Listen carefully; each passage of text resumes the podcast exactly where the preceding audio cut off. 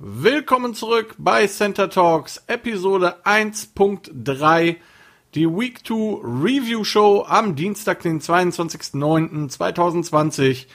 Ähm, eine Menge ist passiert, viele Verletzungen, wir reden drüber nach dem Intro.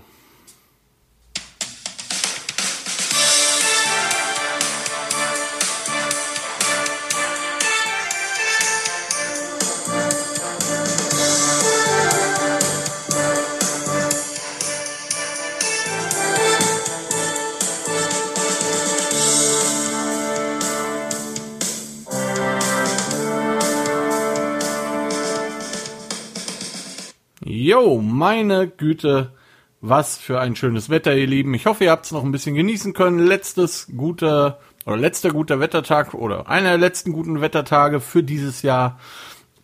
Ähm, ich war noch mal mit dem Hund am Rhein, alles sehr schön.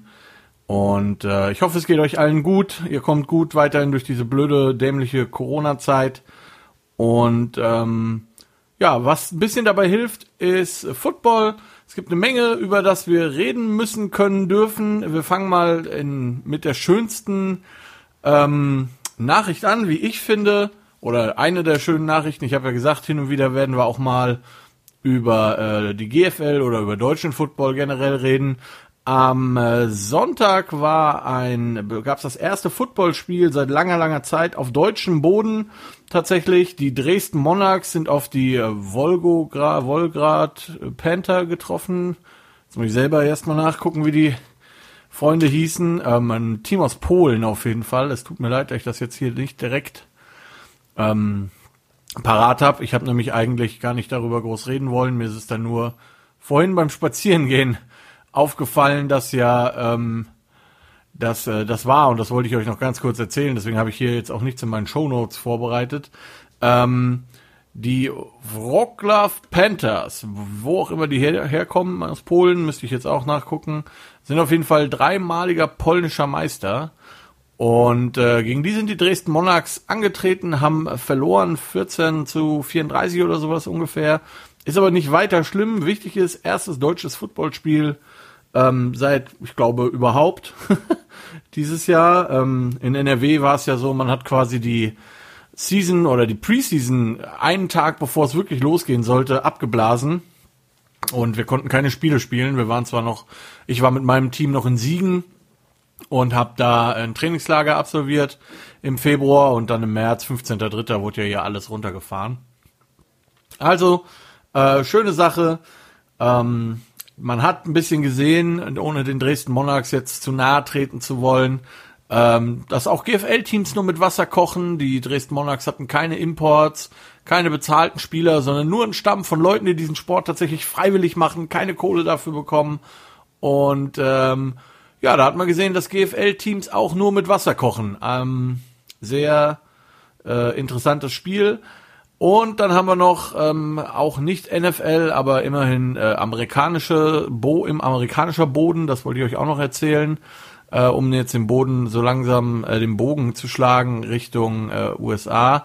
Der Head Coach von äh, Florida State wurde positiv auf Covid-19 getestet. Und ähm, zumindest meine ich, das jetzt richtig im Kopf zu haben. Ähm, und auf jeden Fall von einem großen Footballprogramm. Und der wird also der erste prominente ähm, Coach sein, der nicht seine sein Team äh, betreuen wird am kommenden Wochenende. So viel schon mal dazu. Ähm, in der NFL sind angeblich weiterhin keine Corona-Fälle bekannt, sagt man, behauptet man. Ähm, allerdings, auch das wollte ich euch noch erzählen, beim Spiel der Kansas City Chiefs gegen die Houston Texans, also beim Eröffnungsspiel, war tatsächlich ein äh, Fan in, im, im Stadion, der ähm, Covid-19 hatte, auf Covid-19 getestet wurde. Allerdings halt, wie gesagt, nur ein Fan. Das ist soweit erstmal äh, nichts Bedenkliches, denke ich. Ähm, laut NFL sind, wie gesagt, alle Spieler und Coaches und ähm, ja, Angehörigen weiterhin Corona-frei und können daher weiter äh, am Spielbetrieb teilnehmen. Ja, ähm, Corona hat irgendwie nicht so viele Löcher bisher in die äh, Teams gerissen. Verletzungen haben es eindeutig an diesem Wochenende. Ich glaube, es sind lange, oder vielleicht kommt mir das auch nur so vor, weil wir einfach so lange keinen Football hatten. Es gab unglaublich viele Verletzungen, die ähm, wirklich auch einen Impact haben werden, denke ich mal. Ähm, im, für den Verlauf der Saison ganz hart hat's die äh, San Francisco 49ers getroffen, das muss man wirklich mal sagen. Die haben äh, noch vor dem letzten Sonntag quasi, ja, ich hatte meine Preview-Show gerade zehn Minuten beendet, da kam die Meldung, dass die 49ers Richard Sherman auf äh, die IA-Liste gesetzt haben. Allerdings wird erwartet, dass er nach drei Wochen äh, wieder mitspielen darf, der Gute. Man hat gar nicht gesagt so genau warum. Ich habe es zumindest nicht gelesen. Sherman auf jeden Fall für drei Wochen erstmal raus. Und dann am Sonntag im Spiel gegen die New York Jets. Ähm, ja, da, da ging es dann richtig los. Da haben sie einfach, da haben sie richtig Pech gehabt, die äh, 49ers. Äh, da hat so ziemlich alles erwischt oder viel erwischt, die, äh, die laufen konnten, vor allen Dingen Stars, sogenannte Stars, und zwar ähm, einmal den Defense End Solomon Thomas, Starting Defense End, Kreuzbandriss, ähm, ebenfalls Defense End Nick Bosa, der ja Defense MVP, ebenfalls Kreuzbandriss. Ähm, beide sind für die Season komplett raus. Außerdem hat sich Running Back äh, Telvin Coleman mit einer Knieverletzung ähm, nicht einsatzfähig gemeldet oder sie haben ihn nicht einsatzfähig gemeldet. Sie haben es nicht weiter spezifiziert, aber eine Knieverletzung wird äh, ihn mehrere Wochen sideline und äh, Raheem Mostert, ebenfalls Running Back von den 49ers, ist ebenfalls, ähm, fällt ebenfalls aus. Beide fallen tatsächlich auch für Sonntag für das Spiel der, gegen die Giants aus. Wenn ihr also die beiden Jungs habt, ähm, nehmt sie raus bei Fantasy Football. Es scheint so, als wäre McKinnon der Featured Back für die nächsten Wochen und der ist tatsächlich in vielen Fantasy Leagues noch erhältlich. Also wenn ihr da schauen wollt gegen die Giants, gibt es wahrscheinlich auch eine Menge Punkte. Ähm, McKinnon, wie gesagt. Ansonsten Coleman und Mostard verletzt. Ebenfalls bei den 49ers verletzt hat sich der Quarterback Jimmy Gruffalo. Ja, ich meine, das Gute für die 49ers war, sie haben gegen die Jets gespielt, da kommen wir gleich zu.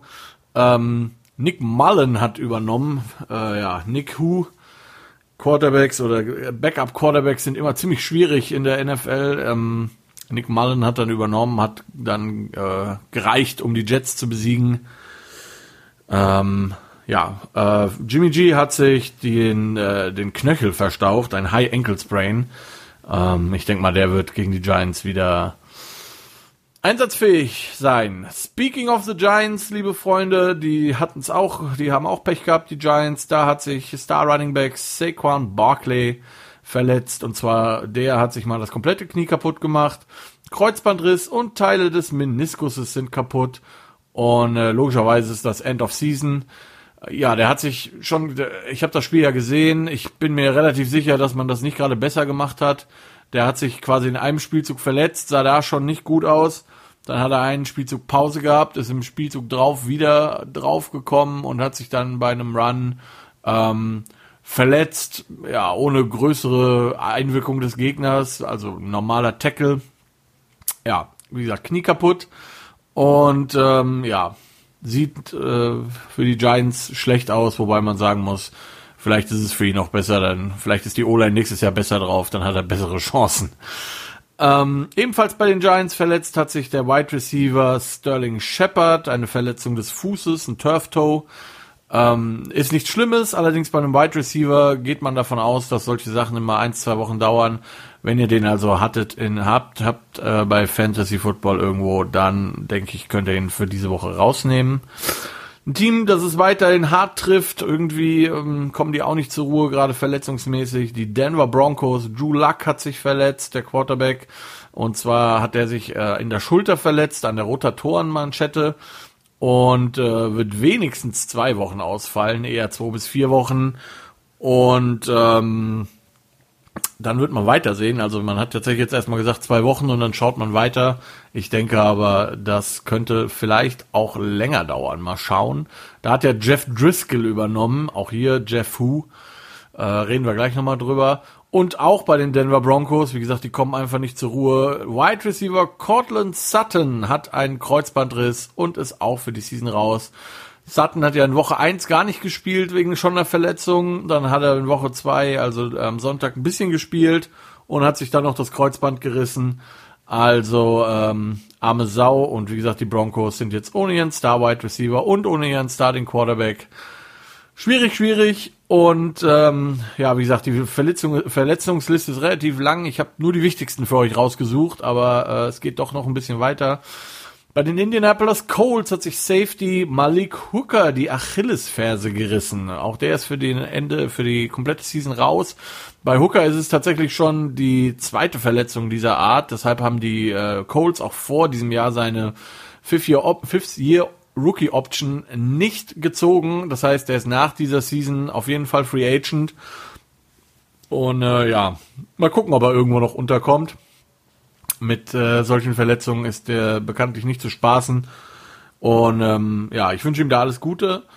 Und ebenfalls bei den Indianapolis Colts hat sich Wide Receiver Ferris, Ferris wie auch immer, Ferris Campbell, ich glaube Ferris wird es ausgesprochen, Ferris Campbell, das Innenband gerissen. Auch der ist für die Season komplett raus.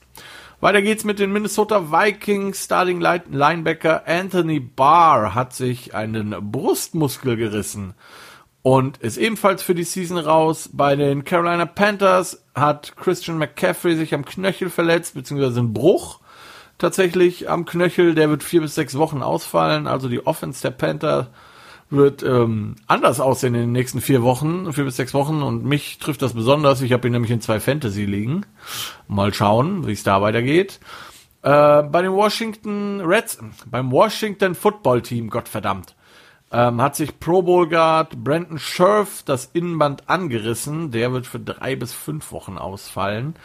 Bei den Seahawks hat sich äh, im Mann im Sunday Night Game Linebacker Bruce Irvin das Kreuzband gerissen. Ebenfalls Ende der Saison. Und die Los Angeles Chargers müssen äh, auf Center Marquise Pouncey für den Rest der Season verzichten äh, Starting Center Pouncy, der muss sich einer Hüft-OP unterziehen und wird dieses Jahr nicht mehr spielen. So, das waren die wichtigsten ähm, Verletzungen, nur so ein paar. Ähm, da hatten wir noch eine Verletzung, über die wir vielleicht auch noch mal kurz sprechen können, kurz anreißen können. Äh, wir reden gleich ein bisschen mehr drüber. Im Spiel der LA Chargers gegen die Kansas City Chiefs stand überraschenderweise Justin Herbert an der Center als Quarterback. Viele haben sich gewundert, warum. Und das Team hat nur von einer Verletzung beim Aufwärmen von Tyrod Taylor gesprochen. Inzwischen hat sich herausgestellt, oder ist die offizielle Version zumindest, ähm, dass er Pre-Game eine Injektion bekommen sollte, weil er eh schon Probleme mit seinen Rippen hatte. Und diese Injektion ist ihm wohl nicht bekommen. Und ähm, ja, deswegen konnte er nicht spielen. Offiziell war es ja eine, eine Oberkörperverletzung, also eine Chest Injury. War ein wenig seltsam, das Ganze, aber ja, Justin Herbert hat dann gespielt, aber äh, Taylor ist, soll nächste Woche wieder spielen. So, dann haben wir noch ein paar andere News. Äh, Fans der Kansas City Chiefs habe ich ja bereits erzählt. So, dann hat die NFL, Thema Corona, mal etwas härter durchgegriffen dieses Mal, nachdem man in Woche 1 ja noch so ein bisschen weggeguckt hat bei Sean McVay und ähm, John Gruden beziehungsweise nett war und nochmal ein Memo rausgeschickt hat zum Thema Maskentragen an der Sideline, hat man jetzt insgesamt drei Coaches und ihre Teams ähm, zu Geldstrafen verdonnert wegen Nicht-Einhaltens der Covid-Regeln. Das ist einmal Vic Fangio, Fangio von den Broncos, dann Pete Carroll von den Seahawks und Kyle Shanahan von den 49ers. Jeder Coach wurde persönlich zu 100.000 Dollar Strafe verdonnert Plus die Teams müssen nochmal 250.000 äh, Dollar zahlen, Strafe, macht also insgesamt eine, ungefähr eine Million, etwas mehr als eine Million Dollar an Strafe fürs Nichttragen von Masken. Ähm, ich bin mal gespannt, ob John Gruden noch dazu kommt. Ich habe heute das, habe mir vorhin noch das Monday Night Game angeguckt und äh, der hat die jetzt auch nicht so oft angetragen, äh, getragen, der gute äh, John, ein bisschen mehr als in der Woche davor. Ähm, aber hm, und Bill Belichick war auch nicht gerade ein leuchtendes Beispiel. Montag, äh, Sonntagnacht, also vielleicht kommen die zwei noch dazu. Die drei Coaches plus deren Teams hat's auf jeden Fall schon erwischt. Und ähm, ja, ich würde mir wünschen, dass man da vielleicht sogar noch ein bisschen härter vorgeht, auch wenn das natürlich teilweise so ein bisschen so Alibi-Maßnahmen sind, finde ich zumindest. Aber wenn man diese Maßnahmen ähm, rausgibt und die Teams und Coaches halten sich nicht dran, dann kann man da ruhig ein bisschen mehr Geld verlangen, vor allen Dingen, weil die alle auch nicht gerade schlecht bezahlt sind und ähm, die Teams auch nicht gerade am Hungertuch nagen. Ähm, ja, ich hoffe, man wird da hart durchgreifen. Vielleicht bei Wiederholungen wird es das auch getan. So, wo wir gerade von ähm, Suspendierungen und äh, Geldstrafen reden. Seahawks äh, Defense Back Quandre Dix wurde ja im Sunday Night Game äh, tatsächlich disqualifiziert für einen Helmet-to-Helmet Hit, also für einen äh, Hit auf einen Defensive Player mit Helm Oberseite, mit gegen wegen Targeting quasi. Ich wusste tatsächlich das gar nicht, dass die NFL dafür Leute rausschmeißt. Also äh, bisher haben die da ja immer nur ein paar Geldstrafen rausgehauen und dann war's das. Ja, äh, Dix wurde tatsächlich disqualifiziert, zu Recht, muss man sagen. Äh, ziemlich dämlicher Hit, sehr schlechte Technik. Und ähm, ja, da saß, ähm, da vielleicht wird ihr, wenn die NFL das so durchzieht, wird es vielleicht tatsächlich auch da mal ein, ein, ein, eine Änderung der, der Hit-Kultur geben. Ich hoffe es zumindest. Ja, ich habe auch dieses Wochenende so ein paar Flaggen für Late Hits gesehen, die ich sonst irgendwie nie so wahrgenommen habe. Aber ich habe mich schon immer gefragt, warum das nicht gefleckt wird, wenn dann Spieler am Boden schon liegt und da fliegt noch irgendein Typ zwei, drei, vier Minuten gefühlt später da rein. Da gab es ein paar Flaggen dieses Jahr, äh, dieses Jahr schon tatsächlich für, also man scheint das sehr ernst zu nehmen mit dem Player Safety, äh, finde ich sehr gut. Was mich ein bisschen stört bei den Refs, ähm, aktuell, aber also man, oder was heißt bei den Refs, ähm, man merkt halt, dass die Teams insgesamt keine Preseason hatten, auch die Refs eben nicht. Und wir hatten gerade am Sonntag so ein paar Calls, wo ich mir gedacht habe, so uiuiuiuiui, ob das richtig ist. Auch letzte Nacht, da hat man einen Horse Color Tackle gegen einen Saints Defender geschmissen. Das, uh, da kann man auf jeden Fall mal drüber diskutieren, ob das Horse Color war. Ähm, auch bei der OPI scheint man sich noch nicht so ganz, äh, also bei der Offense-Passbinderung scheint man sich noch nicht so ganz sicher zu sein. Das ist von Crew zu Crew so ein bisschen unterschiedlich, habe ich das Gefühl. Ähm, da würde ich mir so ein bisschen mehr ähm, Consistency wünschen. Das wird man aber sehen. Wie gesagt, auch die Refs hatten keine Preseason. Ähm, auch die müssen sich einspielen. Und was äh, vor allen Dingen scheinbar bei den Spielern so ein bisschen noch zu für zu Verwirrung führt, ist die neue Blindside-Block-Regel. Da habe ich diese die ersten zwei Wochen auch einige Flaggen für gesehen, ähm, weil Spieler tatsächlich einfach noch so blocken wie im Jahr davor und das geht halt einfach nicht mehr. Die Regeln haben sich dementsprechend geändert. Blindside-Blocks sind seit diesem Jahr illegal. Das macht's für Offense-Spieler ein bisschen schwieriger, definitiv, aber so sind die Regeln. Und normalerweise kriegt man sowas ja in Preseason-Games und äh, in Camps vor der Season immer von den Refs erzählt in der NFL. Ich bin mir nicht sicher, inwieweit das dieses Jahr war. Ähm, oder ob das einfach so lang so gehandhabt wurde, dieses Blocken, dass es jetzt sehr schwer rauszubekommen ist. Denn der Spieler kriegt natürlich von seinem Coach dann irgendwie gesagt, ja, warum blockst du nicht? Block den doch. Ja, ich darf den halt nicht mehr blocken, Coach. Von da, also sehr schwierig. Dieses Thema wird uns auch hier in NRW erwarten, diese Regeländerung. Auch im College Football oder im NCAA-Regelwerk wurde das ja ähm, angebracht. Und äh, ja, hätten wir eine Season gehabt, hätten wir da bestimmt auch einige Diskussionen gehabt. Wie gesagt, insgesamt machen die Refs einen sehr guten Job, finde ich. Aber so ein, zwei Sachen, da bin ich manchmal nicht ganz so sicher oder äh, sehen für mich einfach komisch aus. Ist halt manchmal so. Am Fernsehen ist das immer deutlich leichter als auf dem Feld. So, dann haben wir noch zwei Signings, die halbwegs interessant sind. Und zwar äh, die 49ers. Welche Überraschung, nachdem da ja mehr oder minder die wichtigsten Leute raus sind. Die 49ers haben äh, Defense End Siggy Ansa gesigned. Der war ja noch Free Agent, vermutlich so der letzte, einer der letzten großen Namen, die da rumliefen. Siggy Ansa. Ursprünglich mal Detroit Lions, dann letztes Jahr Seattle Seahawks.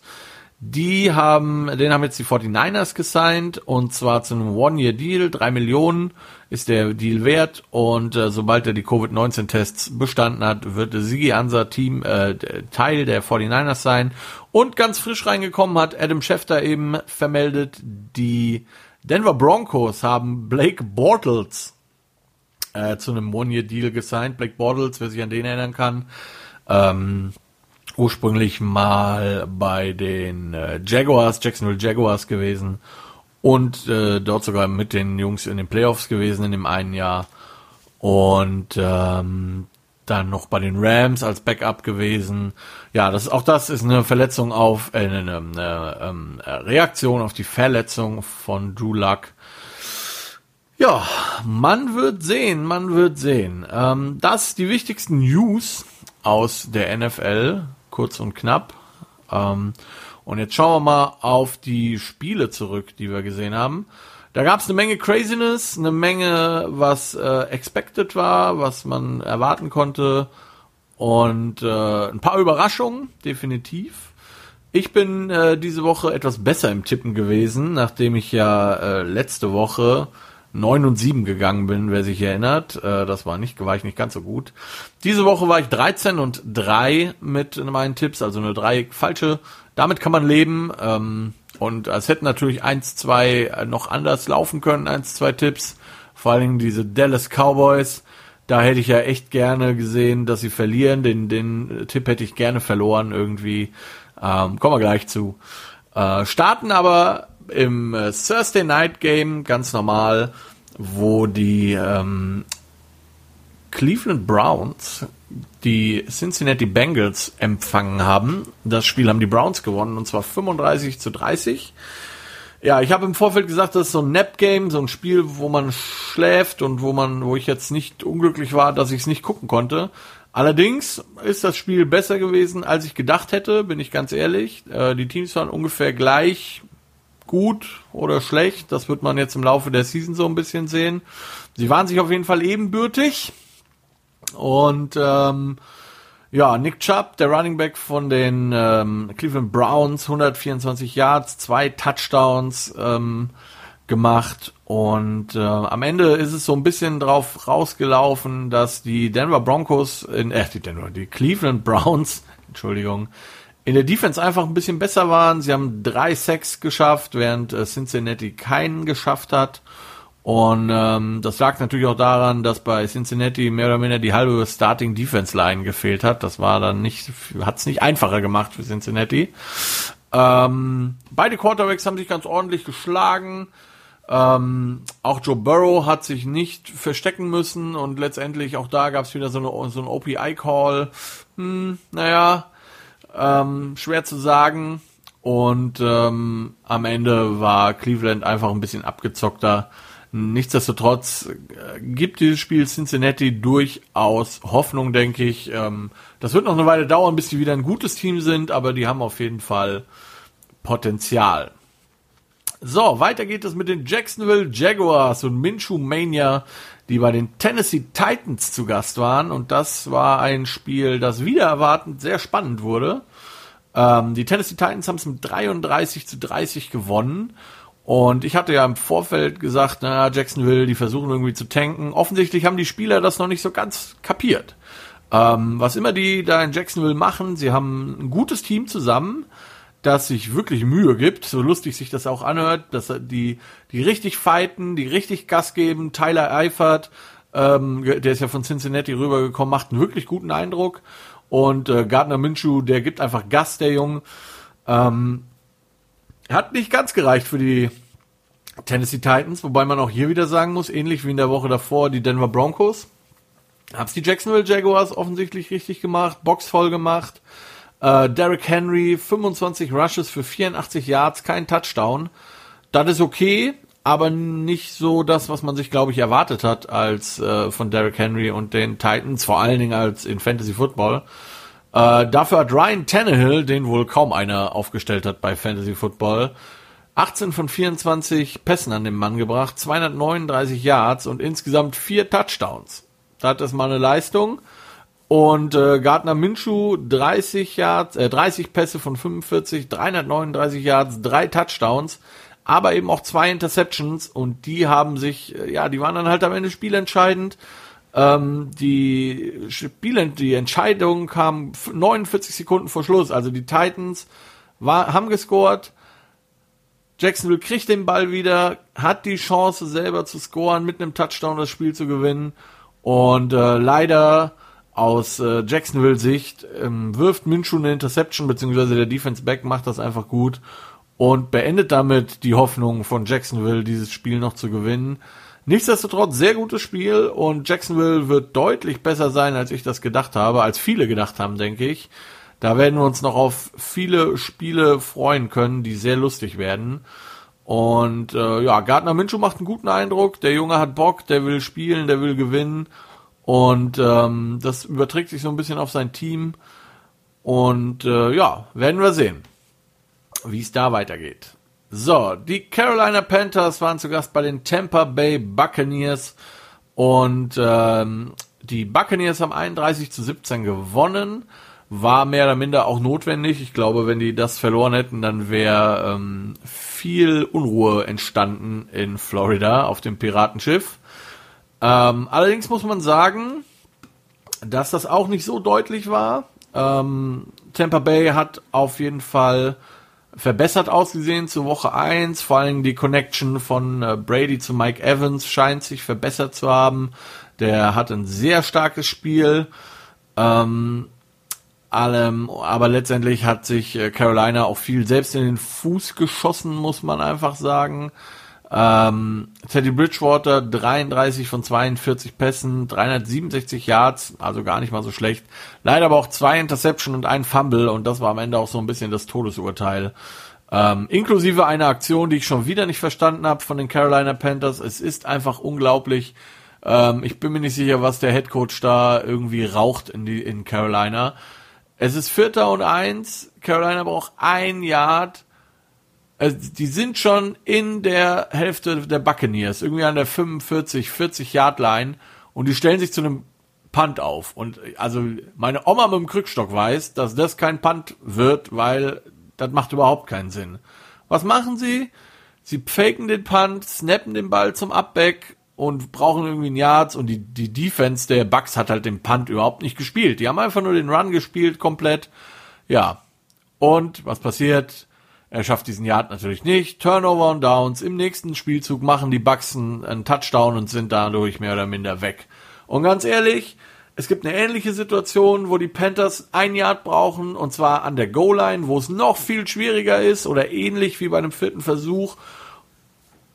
Und sie geben den Ball zu Christian McCaffrey und der macht einen Touchdown. Welche Überraschung wie, also abgesehen davon, dass er sich dann in dem Spiel verletzt hat und dass jetzt die nächsten vier bis sechs Wochen eh nicht das Thema ist, aber wieso muss man denn da Woche für Woche diskutieren, offensichtlich mit diesem Headcoach, seinem besten Spieler den Ball zu geben?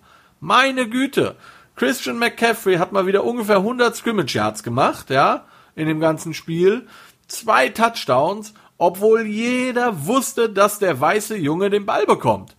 Verdammt nochmal, das kann doch nicht so schwer. Die, die Defense hat im Vorfeld alle Pre-Game-Interviews, war, das war alles. Wen müssen wir stoppen von Carolina? Christian McCaffrey. Christian McCaffrey. Alle haben es gewusst und er hat trotzdem die Yards und den Touchdown gemacht, die Touchdowns gemacht. Und bei einem vierten und eins in der Patriots, äh, ich sag schon mal Patriots wegen Tom Brady, in der Buccaneers-Hälfte macht man so einen Driss wie einen Fake. Ich komme da echt nicht drauf klar. Das war einfach dumm und das war auch spielentscheidend und das war einfach katastrophal. Katastrophal. So, äh, wenn man zu den Buccaneers noch was sagen möchte, da muss man ganz klar sagen, dass der gute Rob Gronkowski äh, offensichtlich ja entweder nicht richtig eingebunden ist oder seine beste Zeit hinter sich hat. Das Beste, was er quasi gemacht hat, war den Onside-Kick am Ende zu recovern.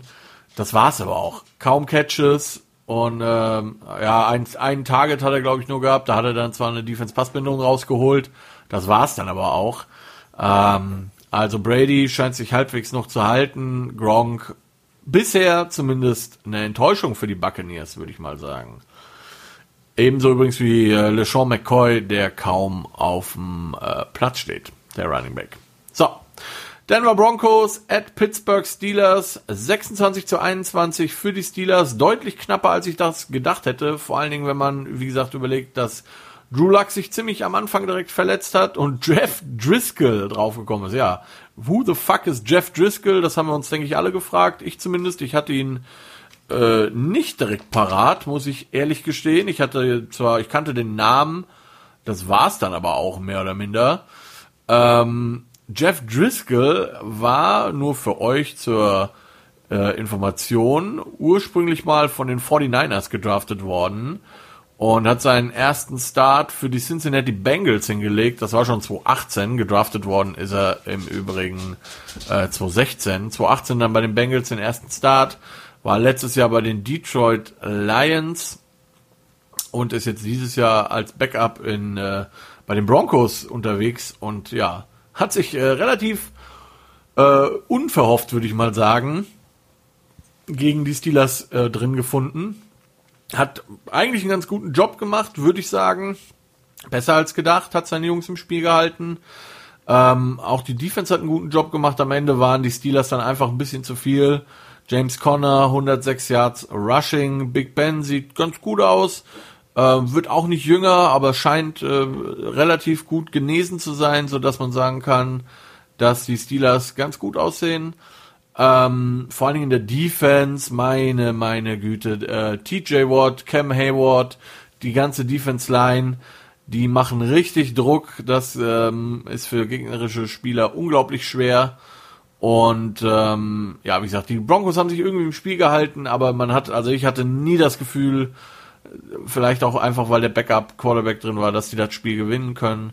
Noah Fant, äh, der Thailand hat einen ganz guten Job gemacht. Der wird jetzt, wo äh, Sutton raus ist, wahrscheinlich auch eine größere Rolle spielen müssen.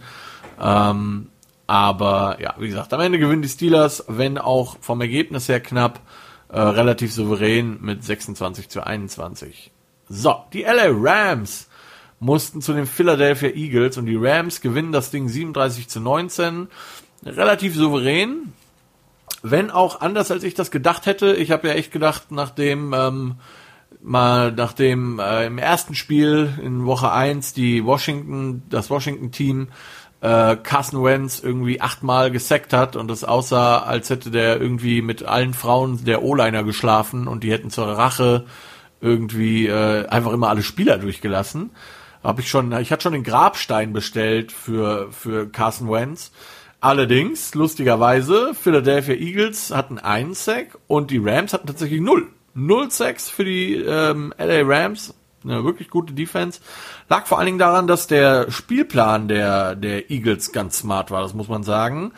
Ähm, die haben sehr viel, sehr viele Screens gespielt, sehr schnell den Ball, also sehr viele One- und Three-Yard Dropbacks des Quarterbacks genutzt, um den Ball schnell aus den Händen zu bekommen. Das haben sie wirklich gut gemacht, ähm, so dass die Defense Line eigentlich gar keine Chance hatte, zu Carsten Wentz zu kommen. Allerdings hat, haben die sehr gut den Run gestoppt die Rams und äh, ja, mit den kurzen Pässen kommst du halt auch nicht immer so weit und wenn ein Quarterback nur kurze Dinger wirft, äh, wirst, wirst, wirst du irgendwann als Defense auch den Deep Ball nicht mehr respektieren. Genau das ist letztendlich passiert. Die Eagles sind einfach auch in dieses Spiel völlig auf dem falschen Fuß gestartet. Ähm, receiven den Ball als erstes, dann äh, Kickoff Return, okay, und dann direkt zweiter zweiter Spielzug von der Line of Scrimmage ist irgendwie ein Lauf, es ist ein Fumble ähm, direkt, äh, also den, den die Rams recovern und daraus punkten. Insgesamt hat, haben die Eagles dreimal den Ball an die Rams abgegeben, also drei Turnover. Ähm, die Rams, wie gesagt, sahen echt gut aus. Ich finde, das sieht äh, ordentlich aus, vor allen Dingen in der Offense, was die Jungs da machen. Sehr viel Lauf, da wird jeder mit eingebunden, äh, immer der gleiche, viel der gleiche Look, aus dem sich viele Spielzüge ergeben. Die Running Backs kriegen den Ball, die Receiver kriegen den Ball auf äh, Jet Sweeps und so Geschichten, Ende Rounds, daraus dann den Fake. Äh, Tyler Higby übrigens, Tight End, drei Touchdowns, passiert einem auch nicht so oft als Tight End, würde ich mal sagen. Ähm, ja, gute, gutes Rams-Team gewinnt 37 zu 19 in Philadelphia. Und äh, auch das ein Spiel, das relativ klar war, das, äh, wo eigentlich nie in Zweifel stand, wer gewinnt. Ähm, auch nie in Frage stand, dass die San Francisco 49ers gegen die New York Jets gewinnen, und zwar 31 zu 13. Wie ich vorhin erzählt habe, die 49ers haben im Prinzip äh, jeden verloren und den Hund noch von jedem. Also wirklich, wie gesagt, Starting Quarterback raus, beide Running Backs raus, kein George Kittle, beide Starting Defense Ends weg und trotzdem 31 zu ähm, 17. Nee, Entschuldigung, Entschuldigung, Entschuldigung, Blödsinn. Blödsinn. 31 zu 13 sogar nur. Und ähm, dieser, der, der einzige Touchdown der Jets kam, in, kam im Prinzip in Garbage Time eine Minute irgendwas vor, ähm, vor Ende. Also da war nicht wirklich was zu holen für die äh, Jets und das sagt eigentlich auch, denke ich, alles über dieses Jets-Team, wie gut die sind oder wie nicht gut die sind. Ich würde mal ganz klar die 0-16 Watch anwerfen. Ich sehe aktuell kein Spiel, wo die Jets irgendwie gewinnen können. Ich, ich sehe es einfach nicht. Ich sehe es einfach nicht. Und um das nochmal zu verdeutlichen, wie schlecht die Jets sind, es tut mir leid, dass ich das sagen muss, liebe Jets-Fans, äh, die ihr mir zuhört, steinigt mich nicht. Es ist wir haben, wir haben eine Strafe gegen die 49ers oder ein Sack, ich weiß es nicht mehr. Ich weiß aber, wir haben 2 Down 31. Die 49ers laufen ein simples Pitchplay über rechts und machen damit 41, also 10 Yards mehr als gebraucht wurden, 41 Yards und konverten damit in ein neues First Down. Ja, Jets, ihr habt wirklich ein Problem. So, bei den 49ers ist wie gesagt Quarterback Nick Mullins dann reingekommen äh, Backup-Quarterback für Jimmy G. Mal gucken, ob der ähm, noch weiterspielen wird. Ja, wie der so ist, ne, auch um euch den mal kurz vorzustellen, der hat ähm, Southern Miss Golden Eagles gespielt, also ein kleineres äh, College. Ja, hält da Rekorde, jeder hält irgendeinen Rekord im College gefühlt. Ähm, hat aber tatsächlich, vielleicht irre ich mich auch in ihm, hat auf jeden Fall auf Southern Miss ähm, den äh, Touchdown-Rekord von Brett Favre äh, gebrochen. Trägt auch die Nummer 4, lustigerweise. Ja, äh, nichtsdestotrotz, äh, ja, falls Jimmy G nicht zurückkommt, würde ich fast auf die Giants tippen nächste Woche, Freunde. Schon mal so als Upset-Alert und die Hoffnung des Fans springt natürlich mit. Ähm, mal schauen. Wie gesagt, also Nick Mullins hat das Ganze dann mehr oder minder ver ver verwaltet und ähm, die 49ers da zu einem souveränen Sieg geführt. Die Buffalo Bills waren zu Gast bei den Miami Dolphins und haben dort 31 zu 28 gewonnen. Ziemlich knapp, ziemlich knapp. Und wenn man sich das Spiel angeguckt hat, ähm, zwischendrin waren ein bisschen Wetterkapriolen, es war sehr nass, äh, zwischenzeitlich, aber ein Megaspiel, war halt, man hat's gemerkt, ein Divisional Game, die Teams kennen sich und haben sich auch wirklich nichts geschenkt. Ähm, die äh, Jared, Jared, nicht Jared, sondern Josh Allen hat äh, 24 von 35 Pässen angebracht, 417 Yards damit erworfen und vier Touchdowns. Und Ryan Fitzpatrick 31 von 47 Pässen, 328 Yards und zwei Touchdowns. Ähm, ein wirklich sehr interessantes Spiel. Ähm, wie gesagt, also die, die, die, die Bills haben einfach das Problem gehabt, sie haben die Miami Dolphins so im Spiel gehalten. Und dadurch wurde das immer, immer knapp, war immer knapp. Man hatte nie so wirklich das Gefühl, dass Miami gewinnen kann. Aber sie hätten's. Und das hätten sie wirklich. Und so ein Key-Moment in dem Spiel war einfach, als äh, Miami im dritten Quarter bei 17 zu 13 an der Bills Endzone steht und den Ball nicht in die Endzone bekommt. Und zwar in vier Versuchen das war so ein bisschen der Knackpunkt, glaube ich, wo dann auch die, die, ähm, die Bills danach ihren Vorsprung so ein bisschen ausgebaut haben. Aber bis dahin und auch dann war es immer noch ähm, knapp. Also wie gesagt, die, die, die Dolphins haben dann ähm, am Ende nochmal gescored, plus Two-Point-Conversion und haben das zu einem 28 zu 31 gemacht. Haben dann aber den Onside-Kick nicht recovern können. Das ist ein Thema, zu dem kommen wir gleich nochmal. Und äh, ja, so gewinnen die Buffalo Bills bei den Miami Dolphins mit 1 und äh, mit äh, 31 28 und sind jetzt 2 und 0. Wahrscheinlich ähm, seit langem einer der besten Starts der Bills, jetzt nicht nur statistisch, sondern auch wie sie aussehen. Und ähm, ja, das zu dem Spiel. Dann kommen wir mal zu dem Spiel, wo ich euch tatsächlich gar nicht so viel zu erzählen kann. Wir reden aber trotzdem kurz drüber.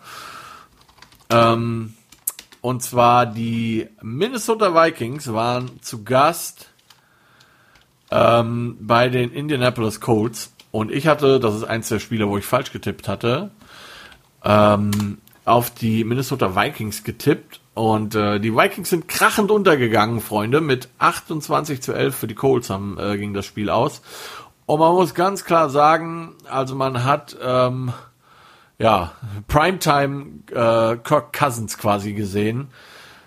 11 von 26 Pässen angebracht, 133 Yards nur und drei Interceptions. Kleiner Fun Fact, weil wir gerade über die Buffalo Bills geredet haben.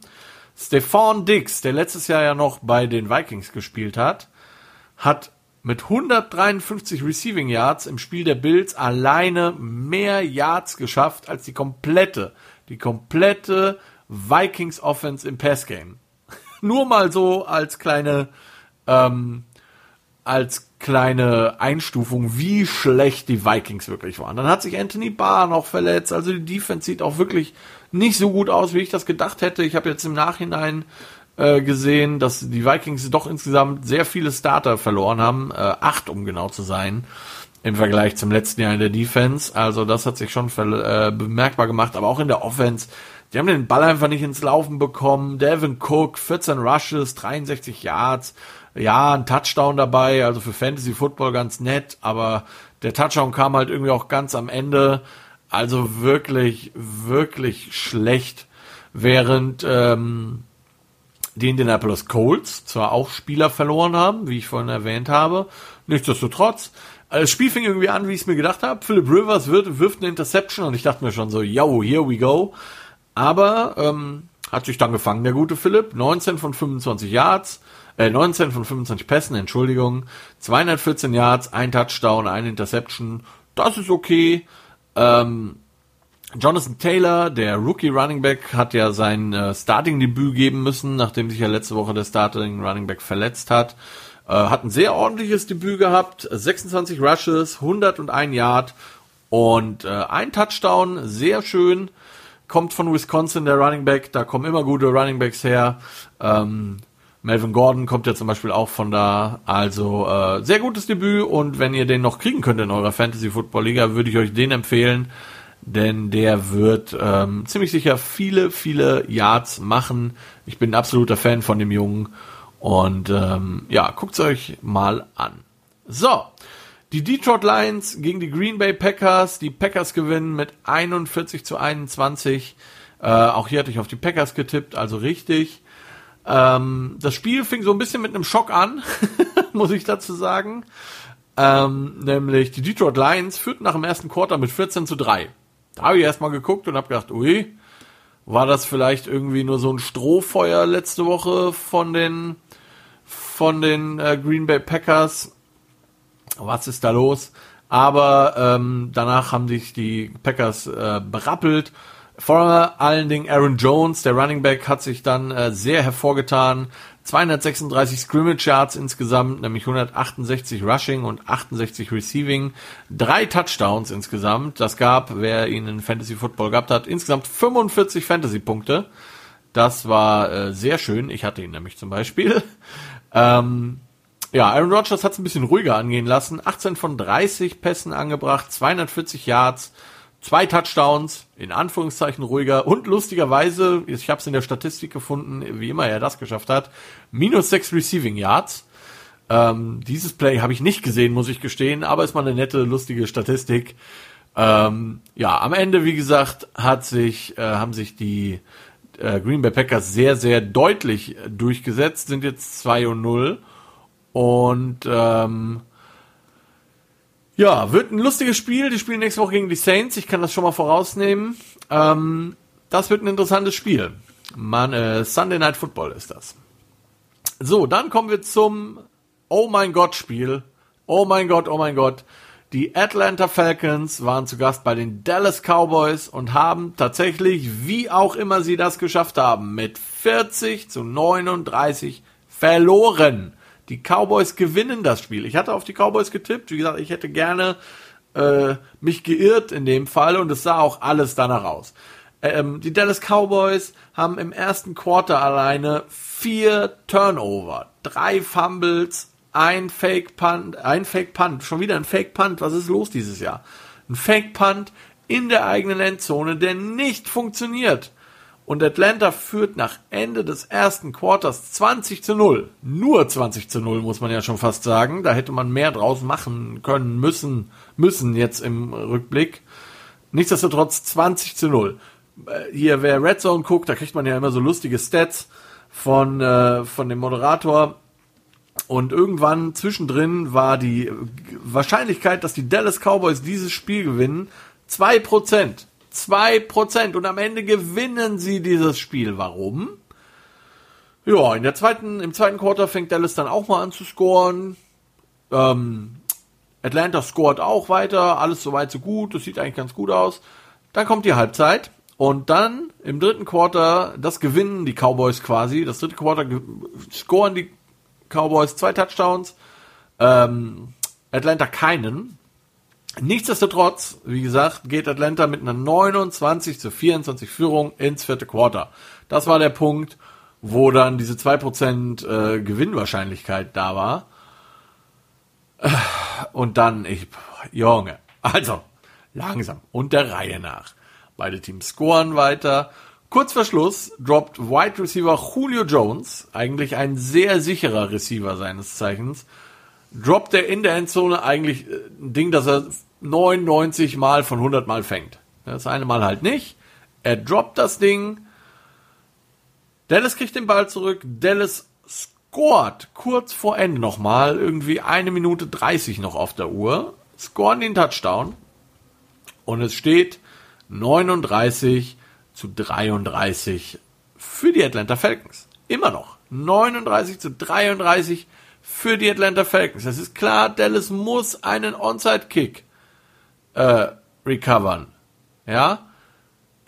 Und die, die NFL hat ja den, den, den, den, die Rules nochmal verändert beim Onside-Kick. Das heißt, das Kicking-Team hat gar keinen Anlauf mehr. Die dürfen nicht mehr mit Speed kommen, sondern die, die kommen, die müssen quasi aus dem Stand loslaufen, um dieses Ding zu recovern.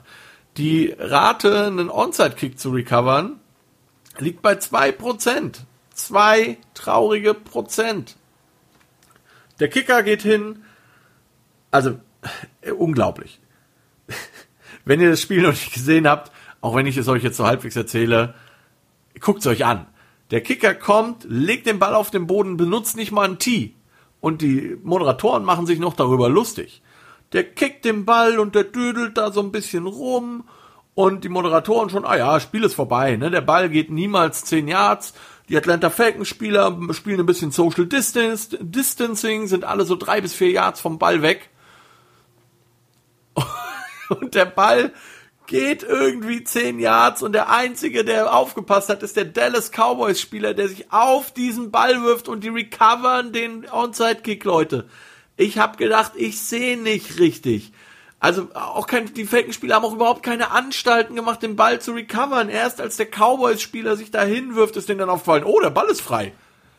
Junge, kennt ihr die Regeln nicht? Was ist los mit den hochbezahlten Millionären? Meine Güte, die Dallas Cowboys recovern den Onside-Kick. Dak Prescott springt die weit genug den, die das Feld runter und sie machen den Touchdown.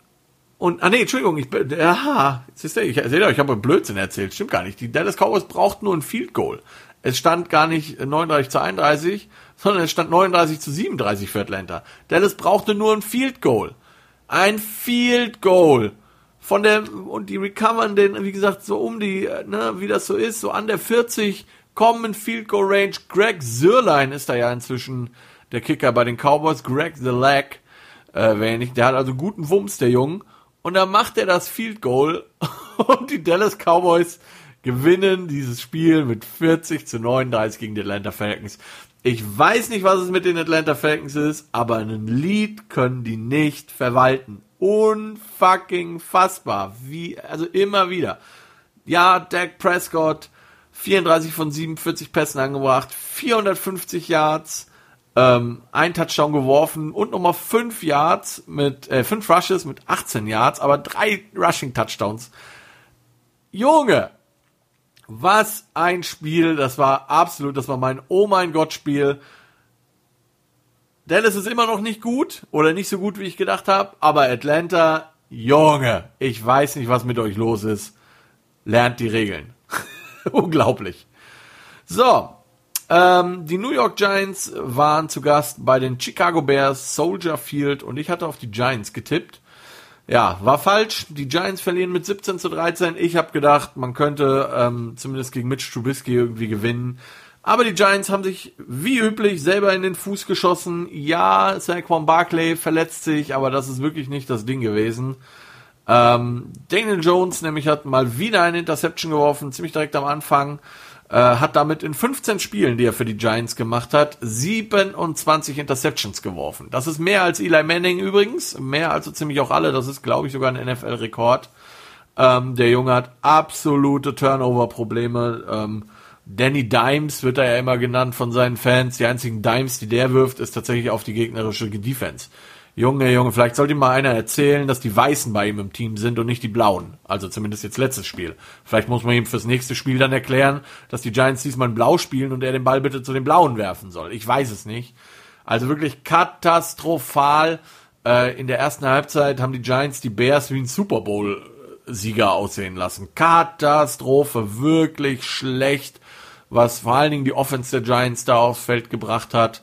Äh, die Defense hat die Giants im Spiel gehalten, muss man ganz klar sagen, genauso wie die Bears Defense die Bears im Spiel gehalten hat, weil es ist nicht so, dass die Bears da jetzt mega das Offense-Feuerwerk abgebrannt haben. Es ist immer noch Mitch Trubisky, ähm, den Touchdown zum 17 zu 0, da hat die Giants Defense eigentlich gar nicht so viel falsch gemacht. Sie haben nicht mal einen Defense-Liner auf dem Feld, was aber nicht schlimm ist. Rushen quasi drei schnelle Linebacker. Und da muss man sagen, das hat Trubisky einfach gut gemacht, ist da hinten rumgescrambled, hat das äh, den, den Spielzug am Leben erhalten, die O-Line hat kein Holding begangen. Ja, und dann kannst du halt irgendwann als DB einfach mal Pech haben und dein Receiver entflutscht dir. Genau das passiert. 17 zu 0 Bears zur Halbzeit. Oh, Junge, Junge, Junge. In der zweiten Halbzeit dann ein bisschen besser von den Giants.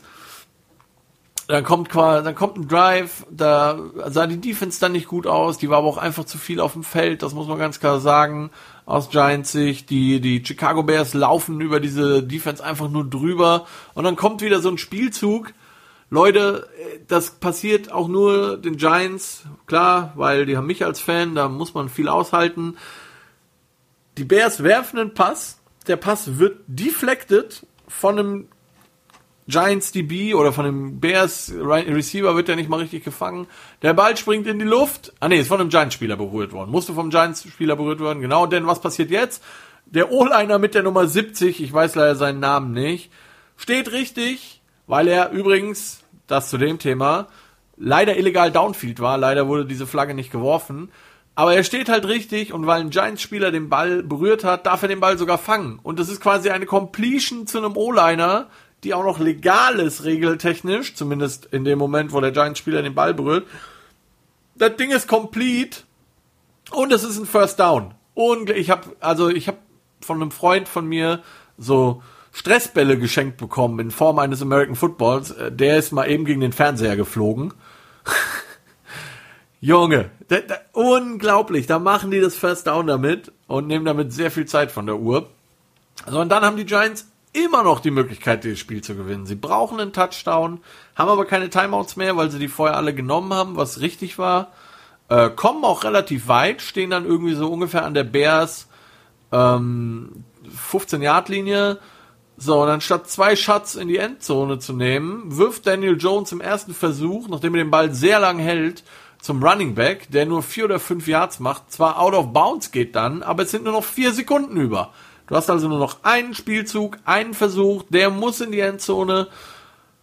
Der Ball geht auch in die Endzone, es fliegt eine Flagge und ich dachte noch so, ja, Defense Passbehinderung, komm schon, ja. Was sagt der Ref? Offense Passbehinderung und ja, das war eine Offense Passbehinderung, die hätte man, ja, aber, ja gut. Sie haben sie geworfen. Ähm, gleichzeitig wurde übrigens der Giants Receiver noch sehr stark festgehalten, da gab es leider keine Flagge für. Ja, das Spiel endet also mit einer Offense-Passbehinderung für die äh, Chicago Bears und die Bears gewinnen dann halt am Ende auch nicht unverdient, weil es die Giants einfach nicht hingekriegt haben. Ähm, mit 17 zu 13 sind jetzt wie auch immer crazy, es ist halt 2020 2 und 0, während die Giants ähm, gewohnterweise als Fan muss man ja schon sagen bei 0 und 2 stehen. So, dann die Spätspiele, die Washington Football Team Freunde zu Gast bei den Arizona Cardinals und die Cardinals gewinnen das sehr sicher mit 30 zu 15. Ähm, es ist letztendlich das passiert, was ich auch vorausgesagt habe. Die Cardinals waren darauf vorbereitet, dass Dwayne Haskins da so ein bisschen rumscrambled. Die kennen das ja von ihrem eigenen Quarterback und haben einfach mal aufgezeigt, dass die ähm, Reds, äh, dass das Footballteam kein gutes Footballteam ist. Ähm, es sei denn, man entscheidet sich irgendwann zum Wechsel auf Alex Smith. Ähm, der Running Back Antonio Gibson sah ganz gut aus für die Washington Redskins, wenn man einen, äh, einen äh, Hoffnungsschimmer sehen will für dieses Team. Außerdem Wide Receiver Terry McLaughlin in seinem zweiten Jahr. Sieben Pässe gefangen, 125 Yards, ein Touchdown. Aber insgesamt, also es, man hatte nie das Gefühl, dass äh, die Washington-Spieler irgendwie die Chance haben, dieses Spiel zu gewinnen. Die Arizona Cardinals haben in der Defense, wie gesagt, insgesamt einen guten Job gemacht. In der Offense hat man auch den Ball verteilt. Äh, Kyler Murray, 26 von 38 Pässen, 286 Yards, ein Touchdown, ein Interceptions, selber nochmal acht Rushes für 67 Yards und zwei Touchdowns. Und hat die Bälle schön an seine Receiver verteilt. Die Andre Hopkins, 68 Yards, Andy, Andy Isabella, 67 Yards, Christian Kirk, 57 Yards, Fitzgerald 50 Yards, alles keine Riesennummern, aber halt, äh, man kann sich auf keinen einstellen in dieser Offense und das haben sie ausgenutzt und deshalb souverän mit 30 zu 15 gewonnen. So, dann kam das zweite Oh mein Gott Spiel, nicht ganz so Oh mein Gott mäßig wie das Dallas-Spiel, aber doch schon ähm, spannend, vor allen Dingen, weil unerwartet. Die Kansas City Chiefs, der Defending Super Bowl Champ, zu Gast bei den LA Chargers, die Chiefs haben das gewonnen, 23 zu 20, allerdings erst in Overtime und auch erst mit zwei Minuten Rest auf der Uhr. Ähm, wie vorhin schon mal kurz angerissen, war auf einmal der gute Justin Herbert Quarterback bei den ähm, LA Chargers. Und äh, das hat den Chiefs offensichtlich äh, sehr viele Kopfzerbrechen bereitet, vor allen Dingen in der ersten Halbzeit. Schienen nicht darauf vorbereitet, das ist wieder das, was ich gesagt habe. Man hat kein Pre-Game-Tape von den Jungs und es ist immer schwer, wenn man sich auf einen anderen Quarterback vorbereitet und dann der andere spielt. Ähm, Justin Herbert mit einem sehr guten, ähm, mit einem sehr guten Debüt, würde ich mal sagen. 22 von 33 Pässen, 311 Yards, ein Touchdown, ein Interceptions, außerdem vier Rushes für 18 Yards und ein Rushing Touchdown. Ähm, ja, Anthony Linder, ähm, der Head Coach von den Chargers, hat zwar gesagt, nee, nee, äh, Tyrod Taylor ist definitiv unser Quarterback. Äh, wie lange das so sein wird, wird man sehen. Mal schauen. Ich denke mal, da wird ähm, nicht lange, wenn es vor allen Dingen in LA nicht läuft, sehr schnell die Diskussion aufkommen, doch Justin Herbert spielen zu lassen. Denke ich, wird passieren. Und man hat den Herbert ja auch nicht aus Spaß gedraftet. Ähm, der wird, der hat eine sehr gute Karriere in Oregon gehabt. Der wird auf Dauer da schon, und zwar sehr kurzfristig, da wahrscheinlich auch ähm, spielen. Die Chiefs wiederum hatten äh, wirklich Probleme, muss man sagen.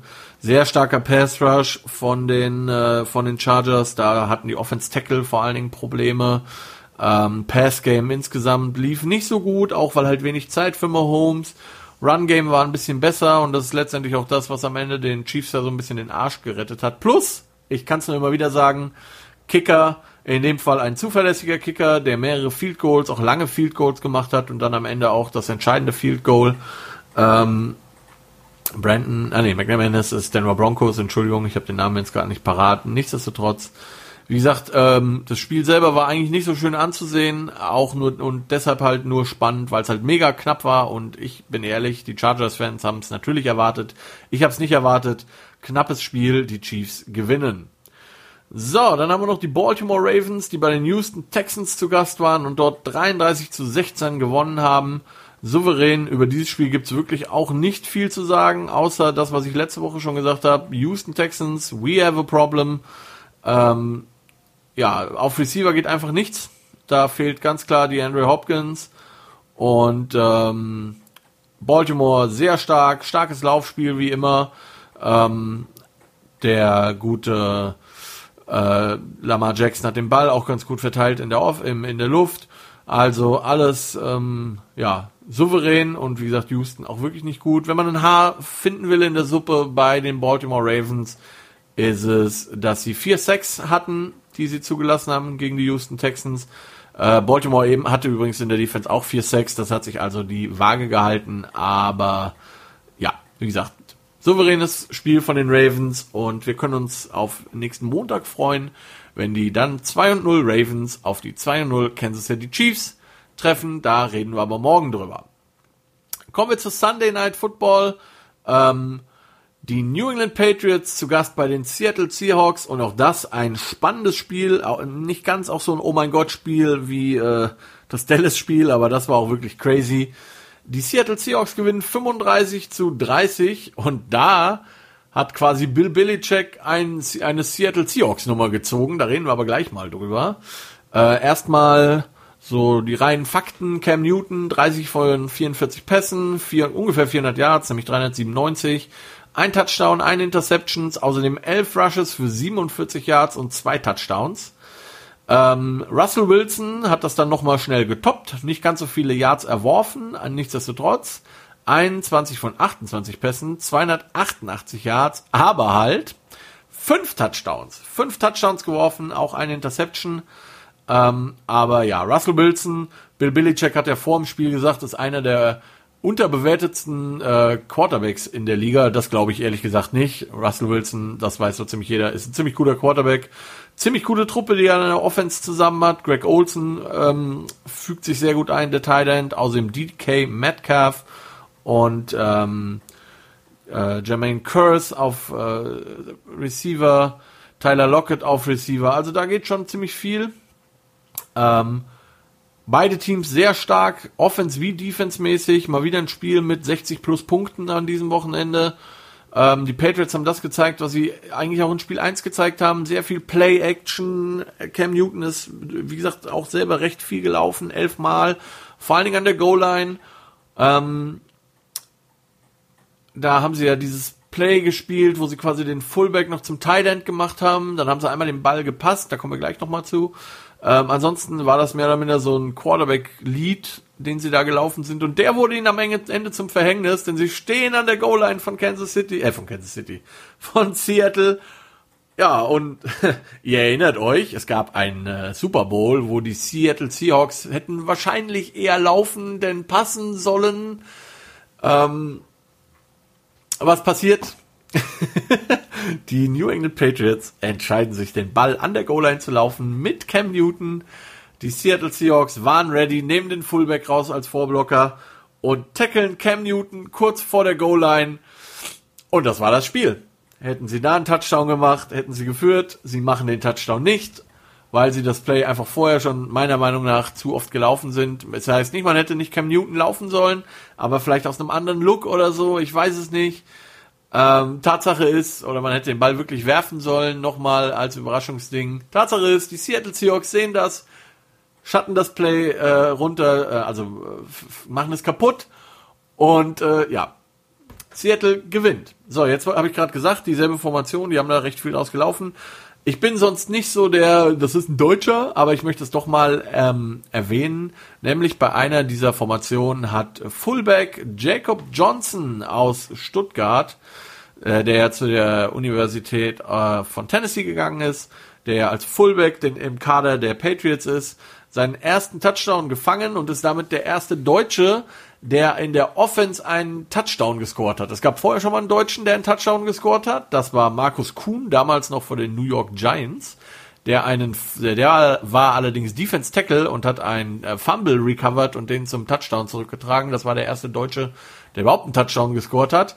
Und Jacob Johnson ist jetzt der erste Offense äh, Spieler, der da gescored hat. Wie gesagt, ich will, will da jetzt nicht so sehr ich bin da immer, ich bin auch immer so, ich finde das immer so furchtbar, auch in den Nachrichten, wenn man so, Flugzeugabsturz, äh, 350 Tote und darunter drei Deutsche. Als wären diese Deutschen irgendwas Besonderes. Äh, wir sind irgendwie alle gleich. Also nicht so sehr an die Glocke, große Glocke hängen. Nichtsdestotrotz für die, die es wichtig ist. Jacob Johnson, erster deutscher Spieler, der in der Offense einen Touchdown gefangen hat. Gereicht hat's wie gesagt allerdings nicht. So, dann kommen wir zum letzten Spiel von dieser Woche. Die New Orleans Saints sind äh, zu Gast bei den Las Vegas Raiders zur Eröffnung des tollen neuen Stadions, das von oben irgendwie aussieht wie so ein selbstfahrender Staubsaugerroboter, wenn ihr, wenn ihr die kennt. So sieht das irgendwie so ein bisschen aus. Ähm, natürlich war das Stadion leer durch Covid. Ähm, und das war ein Spiel, das war das dritte Spiel, wo ich dann falsch war. Ich hatte auf die Saints getippt und es haben tatsächlich die Raiders gewonnen. Ähm, ich habe mir das Spiel angeguckt in voller Länge Und wenn man sich das Spiel so anguckt, ich kann euch nicht sagen, warum die Saints das verloren haben, so ein bisschen. Also es gibt viele Gründe, die erzähle ich euch gleich auch, aber wenn man sich das Spiel so anguckt, die Saints sind super gestartet, drei Sacks im ersten Quarter, ähm, scoren als erstes, scoren auch Touchdowns, ja, und dann ist man irgendwie eingebrochen, schon im zweiten Quarter. Ähm, zur Halbzeit stand es dann auf einmal schon 17 zu 17. Und zwar vor allen Dingen deshalb, weil Derek Carr in der ersten Halbzeit sieben von acht Third Down Conversions geschafft hat. Äh, nur die letzte hat er übrigens nicht geschafft. Er war tatsächlich sieben am Stück, sieben von sieben. Die dritte hat er nicht geschafft. Da haben sie dann das vierte Down einfach converted. Kein Problem. Ähm, und ähm, dann äh, war es einfach so Ende der ersten Halbzeit, also im zweiten Quarter. Die Saints versuchen eine Two-Minute-Offense aufs Feld zu bringen und Drew Brees wirft eine Interception, die dann zu einem Raiders Field Goal führt und wie gesagt, auf einmal steht es 17 zu 17 zur Halbzeit. Ich glaube, die Saints wussten selber nicht so ganz, ähm, wie das passiert ist. Und ähm, dann geht das Spiel weiter. Die, die Raiders haben dann Glück im dritten Quarter direkt, als sie an der Saints Goal Line tatsächlich stehen. Und ähm, nee, war gar nicht Goal Entschuldigung, war Mitte des Feldes, aber ähm, sind bei dem dritten Versuch. Die Raiders haben Glück. Warum? Weil es beim äh, Exchange vom Center zum Quarterback einen Fumble gibt. Der Quarterback kriegt den Ball nicht richtig zu fassen. Und irgendwie recovern die Raiders den Ball. Irgendwie sehen konnte man es nicht. Ich glaube, die Refs mussten dann am Ende einfach entscheiden, wer hat am Ende den Ball. Das waren Raiders-Spieler. Behalten den Ball, spielen dann den vierten Versuch aus und machen den Touchdown. Und es steht auf einmal 20 zu 17 für die Raiders und die Saints gucken ganz schön in die Röhre. Insgesamt muss man sagen, ähm, ist das passiert, wo ich, ähm, was ich gesagt oder einer der Gründe, warum die Raiders das gewonnen haben, und das hatte ich auch in der Preview-Show gesagt, die Chance der Raiders ist, die Saints vom Feld zu halten. Und genau das ist passiert. Die Raiders hatten den Ball für ungefähr 36 Minuten, während die Saints ihn nur für 23 hatten. Ähm, da haben die Raiders einfach ganz klar den Ballbesitz gewonnen und wenn du natürlich Drew Brees nicht so oft oder die gegnerische Offense nicht so oft aufs Feld lässt, können die auch nicht so oft scoren. Ziemlich einfach. Wenn die Offense dann den Ball noch hergibt, die den Ball weniger hat in der Zeit, ja, dann wird's wirklich schwer. Und das haben die Raiders wirklich gut gemacht. Man lacht ja immer so ein bisschen über äh, John Gruden, weil er da so Oldschool Football spielt, ne, mit Tight End und Fullback und I-Formation. Andere Coaches würden Fullbacks und Tight Ends ja am liebsten aus, aus ihrem Spiel verbannen. Gruden macht das immer noch. Ja, den ersten Touchdown der Raiders fängt übrigens Alec Ingold, eh auch ehemaliger Wisconsin-Spieler, ein Fullback wohlgemerkt. Und ähm, ja, also wie gesagt, äh, Possession Time, ganz klar ein Grund, warum die Raiders das gewonnen haben. Ein weiterer Grund war, weil die einfach die Saints einfach Miller, den Tight End, überhaupt nicht in den Griff bekommen haben. Sie haben alles versucht, Man Coverage, Zone Coverage. Es hat einfach nicht funktioniert. 136 Yards für den Tight End, das war eine mega Leistung. Außerdem hat dieses Spiel für die Raiders mal ganz klar die O-Line gewonnen. Und das, obwohl der Starting Tackle raus war auf der einen Seite und der Starting Guard Richie Incognito, das ist ja bis heute vom Namen her mein Lieblings-O-Liner, Incognito, äh, auch zwischendrin noch raus musste. Also sie haben mit einer Backup-O-Line dann drei von fünf, nur noch drei von fünf Startern gespielt, haben trotzdem da Löcher gerissen in die wirklich gute Saints Defense. Das war nicht mal ansatzweise lustig für die Defense. Sehr gute Pass Protection auch für Derek Carr. Und also das Ding hat insgesamt ein großer Anteil am Sieg der Raiders war definitiv die O-Line. Ich hoffe, der Quarterback lädt seine O-Line da mal zum Essen ein. Kleiner Tipp am Rande für alle Quarterbacks, die zuhören. Es kommt immer gut bei den O-Linern an, wenn man sich um die kümmert als Quarterback. Sei es mal ein paar Kekse im Training oder Frikadellchen oder mal ein Barbecue, irgendwas. Stellt euch gut mit den Jungs. Ähm, ihr braucht die. Ohne die geht gar nichts. Das mal so am Rande. So, und ein weiterer Grund, warum die Saints einfach noch verloren haben, ist, dass sie insgesamt einfach zu viele Penalties hatten. Die Raiders hatten drei Penalties für 18 Yards und die Saints hatten 10 Penalties für 100 Paaren 50, also 100 Paaren 30, 139 meine ich.